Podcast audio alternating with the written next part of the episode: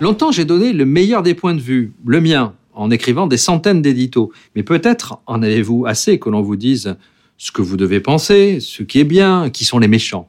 Alors à Bayard, nous avons créé l'anti-éditorial. Chaque semaine, nous vous proposons de découvrir non pas mes idées, mais les idées des autres, sans filtre, pour que vous puissiez vous faire votre propre opinion.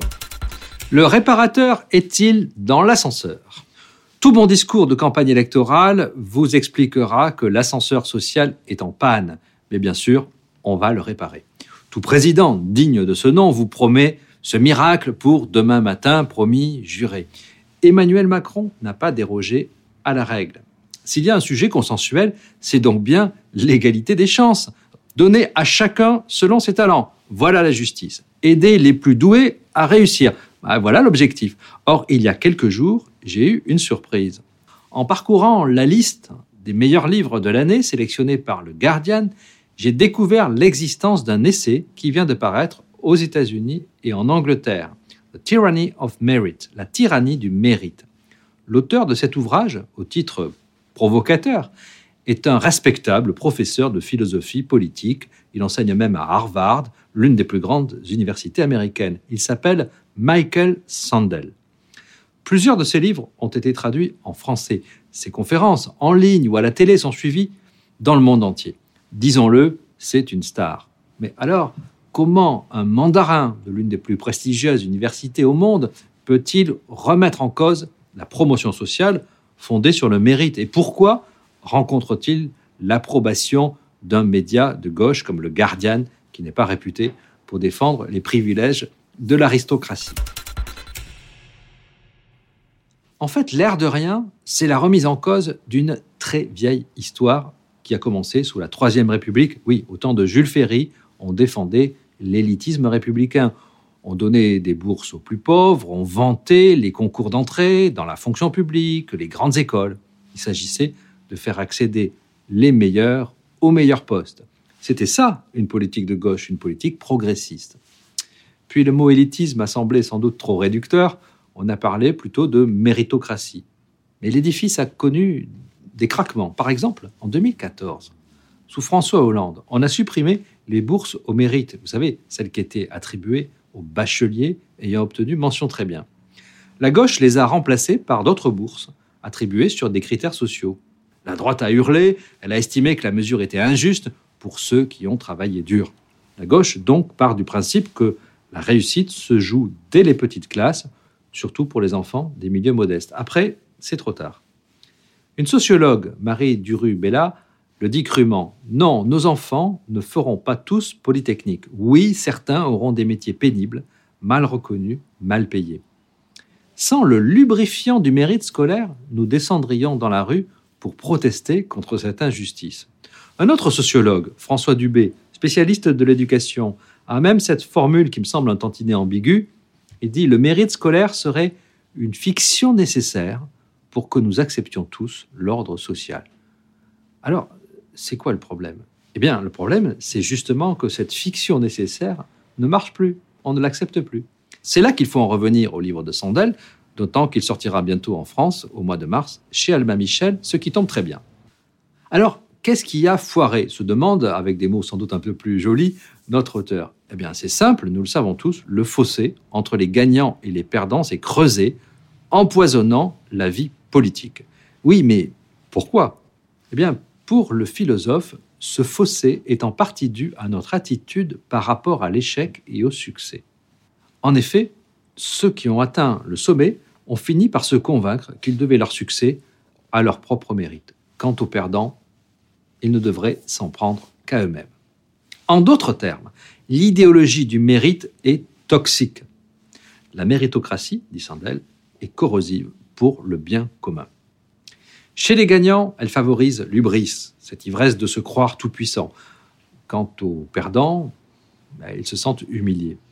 Vous voyez le tableau. Vous pouvez y arriver si vous essayez. Si vous ne réussissez pas dans la nouvelle économie, cette fameuse Startup Nation de Macron, eh bien, c'est de votre faute. Voilà ce qui explique la révolte de nombreux travailleurs contre la fameuse élite méritocratique. En fait, la critique n'est pas du tout nouvelle. Peut-être même a-t-elle commencé en France, il y a 30 ou 40 ans. On pourrait citer les travaux de Jean-Claude Passeron et de Pierre Bourdieu dès les années 70 et jusqu'à La noblesse d'État en 1989. Il faudrait évoquer aussi le livre de Marie Durubella, Le mérite contre la justice, qui d'ailleurs a été récemment réédité. Ce qui a changé depuis une dizaine d'années, ce n'est pas la pensée, c'est la société. On n'est plus à la discussion de salon, ni même au serpent de mer de la réforme de l'école. En même temps, euh, vous l'avez sûrement remarqué, il y a eu le Brexit, l'élection de Donald Trump, la vague populiste, bref, la réaction des losers contre les winners, de ceux qui ont perdu, de ceux qui ratent contre ceux qui ont du mérite. En 2012, Barack Obama est élu avec un slogan positif, Yes, we can. Huit ans plus tard, la révolte des hommes blancs et sans diplôme propulse à la Maison-Blanche Donald Trump. Alors je sais bien qu'il a perdu, mais cela ne signifie pas que le problème est réglé. Le sentiment d'être méprisé par l'élite est au cœur de ce que les uns appellent le populisme, les autres la révolte des déclassés. La réflexion, me direz-vous, est très américaine. Mais quand on entend ces critiques, comment ne pas faire le rapprochement avec la crise des Gilets jaunes Et comment ne pas se rappeler que nous avons applaudi les infirmières, les aides-soignantes, les livreurs à domicile, les chauffeurs de bus qui continuaient à travailler pendant le Covid? Tandis que ceux qui ont fait de belles études découvraient les charmes du télétravail depuis leur résidence secondaire. Comme l'observe d'ailleurs Sandel, la pandémie actuelle révèle combien nous dépendons de travailleurs que nous ignorons. Ce ne sont pas les mieux payés ni les plus honorés, mais maintenant nous les considérons comme des travailleurs essentiels.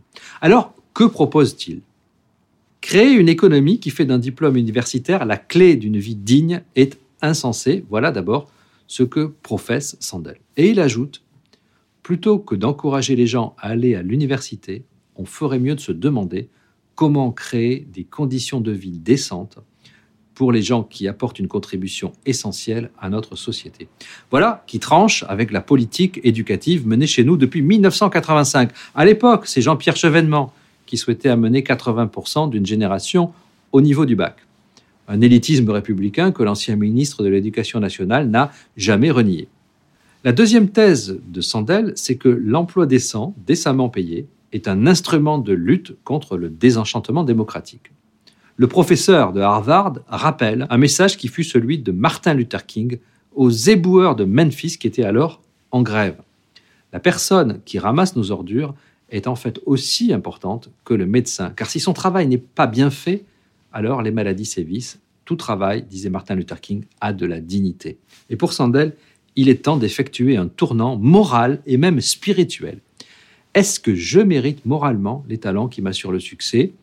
C'est du fait d'un accident de naissance ou par la grâce de Dieu ou par le mystère du destin que je suis ce que je suis.